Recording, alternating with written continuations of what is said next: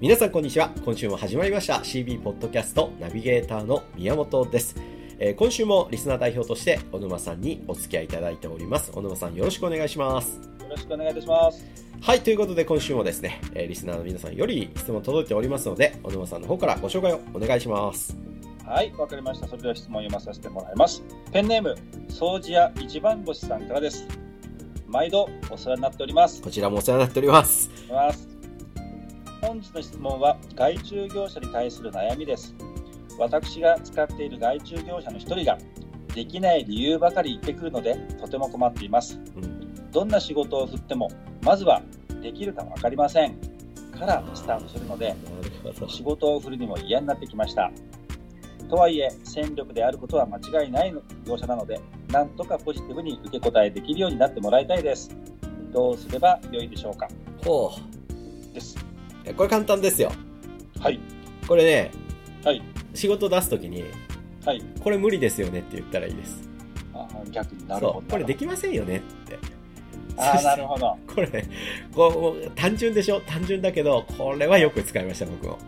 ーまあ逆にこういう質問否定的に質問するんですねそうそうできない理由言う人っているんですねまずはいだってこっちとしては仕事振ったらはい喜んでくれるだろうと思ってねそうですよね振るわけじゃないですか、ええありがとうございますみたいなのを期待して電話して電話したら、そうっすねちょっとできるか分かりませんって言われるともう慣れちゃうんですよ気持ちがなんだよわかるってなりませんわかりますわかりますで僕も嫌い嫌いというかまああの精神的に嫌なんですよ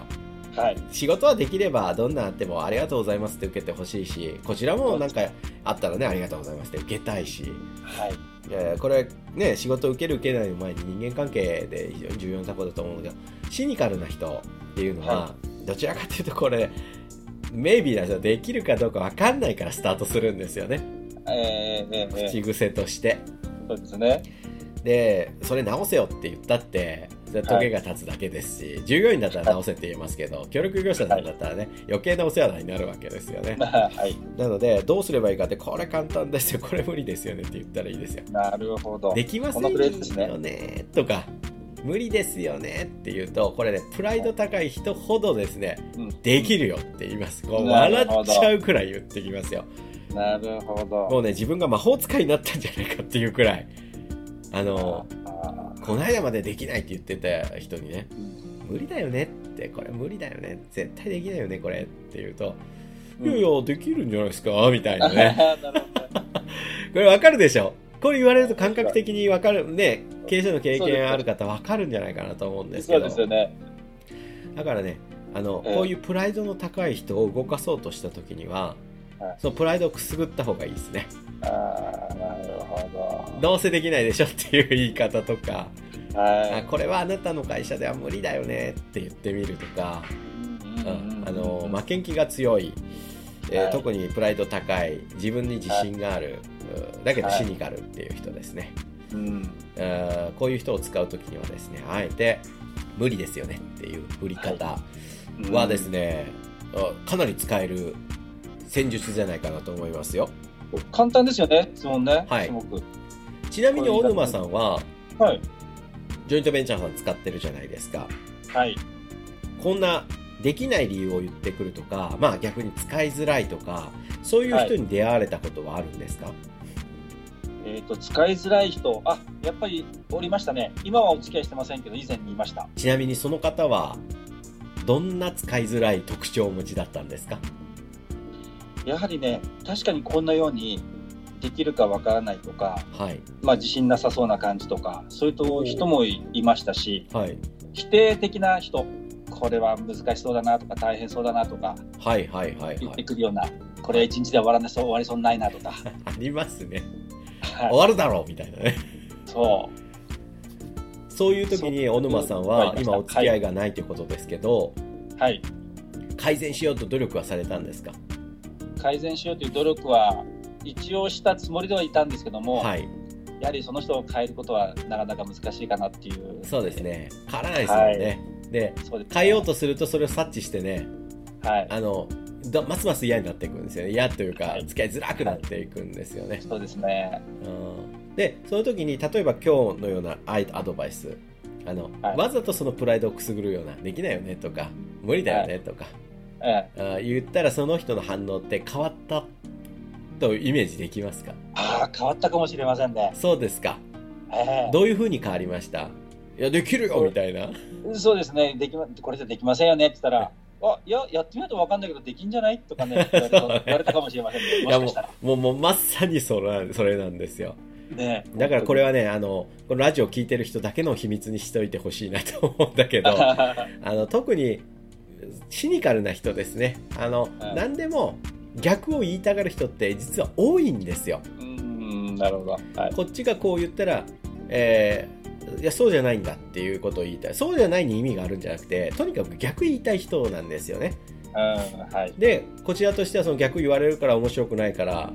ねなんだよってなっちゃったりだとかえあー喜べよと思っちゃったりだとかえはいコミュニケーションがうまくいかないですよねだからそういう人に出会ったら特にプライド高い人そうですあのこの人プライド高いなと思ったら逆言わないとへそ曲げるなっていうふうに思っといた方がいいですなねるほど、なるほど。やってほしいことやらないしやらなくていいことやっちゃうみたいなはい。循環に陥るんですよはい、はい、はい。でそういう人はそれをこちらが見越しておいたらいいんですよねうーん、なるほどあえて逆の方を言ってみるはい。これ無理ですよねこれできませんよねうんこれは断った方がいいですよねなるほど。そうすると小沼さんさっきじゃないけど「できんじゃね?」って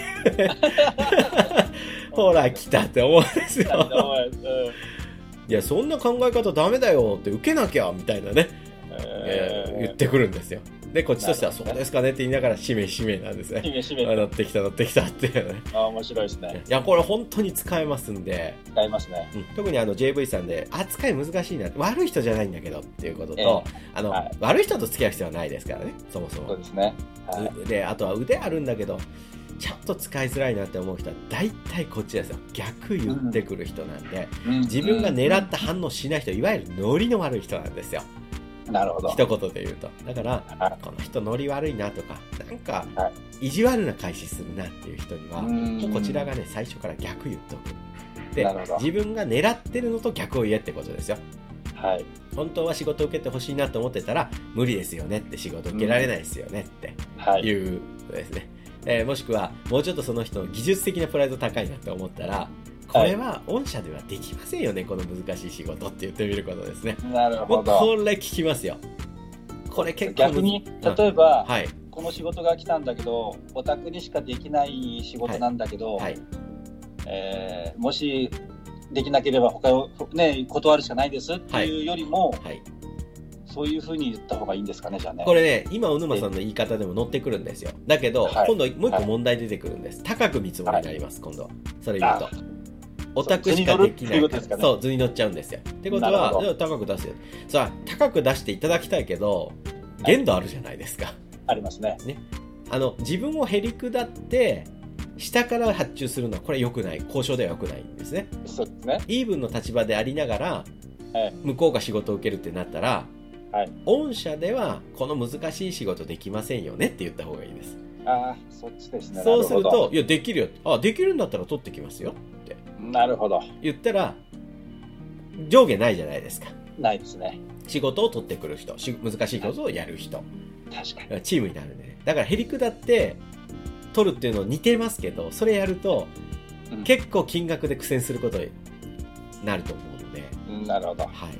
その辺はちょっと注意しておいた方がいいかなといわかりいまいいしいたところいい視点ご質問ですねあの素晴らしい視点だと思いますよえ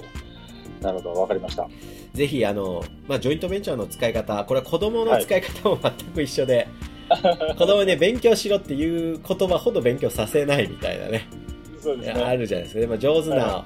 おうちの妻なんかは本当子供を動かすの上僕を動かすの上手なんですけど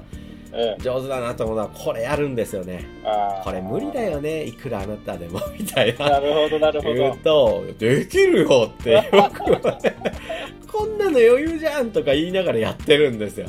多分しめしめて思われてるんですよだいねぶくすぐられてますね。いやもう本当そう絶対あんたにはできないよって言われるとやっぱりやっちゃうじゃないですか、ねねわかります。で子供もそうなんですよねあこんな難しい計算無理無理できないできない絶対できないよって言うとうん、できるよって言って子供やってんですよ ねこんなの簡単だとか言いながらあなるほどねあ。もうねあこれ見てて天才だなと思いますんでなるほど。うんそのその人が持ってるプライドとか自信とかくすぐってあげるってことですねああ、面白い。はい、ぜひこれは難しい協力業者さんに会った時ほどですね、うんすぐに使える即席のノウハウだと思いますのでそう、です、使いますね。はい、これはぜひぜひやってみられてください。はい。はい、ということで、あ、ちょうどお時間になりましたので、今週のポッドキャスト、いかがだったでしょうか、総じゃ一番星さん。総じゃ一番星さんね、一番多分ご質問を送っていただける件数が多いので、そうですね。いやもういつも助けられてますよ困ったら一番星さんの質問出せばいいと思ってますんで。あの、これからもですね、あのたくさん送って、ポッドキャストをですね、支えていっていただきたいなと。あの、これをお聞きの皆さんもぜひ、あの、質問送ってください。あ そうので、すね。質問なくなるとですね、もうラジオ自体がなくなっちゃいますので、はい。続けられなくなってしまうのでね、あの、ぜはひい皆さんのご質問を、生の声をですね、いただいたら、で、お礼もちゃんとありますんで、ご質問を送っていただいたらですね、あの、教材を、あー5000相当の教材ですね、お送りしておりますので、なるほど。まあ、ぜひ、えー質問を送っていただけたらなと思っております。はい。はい、ということで、えーお時間になりましたので、今週のポッドキャスト以上で終了です。また来週も小沼さんにお付き合いいただけるということなので、よろしくはいお願いいたします。お願いいたします。はい、えーということで、えーまた来週、えーこちらのラジオでお会いいたしましょう。それでは失礼いたします。ありがとうございました。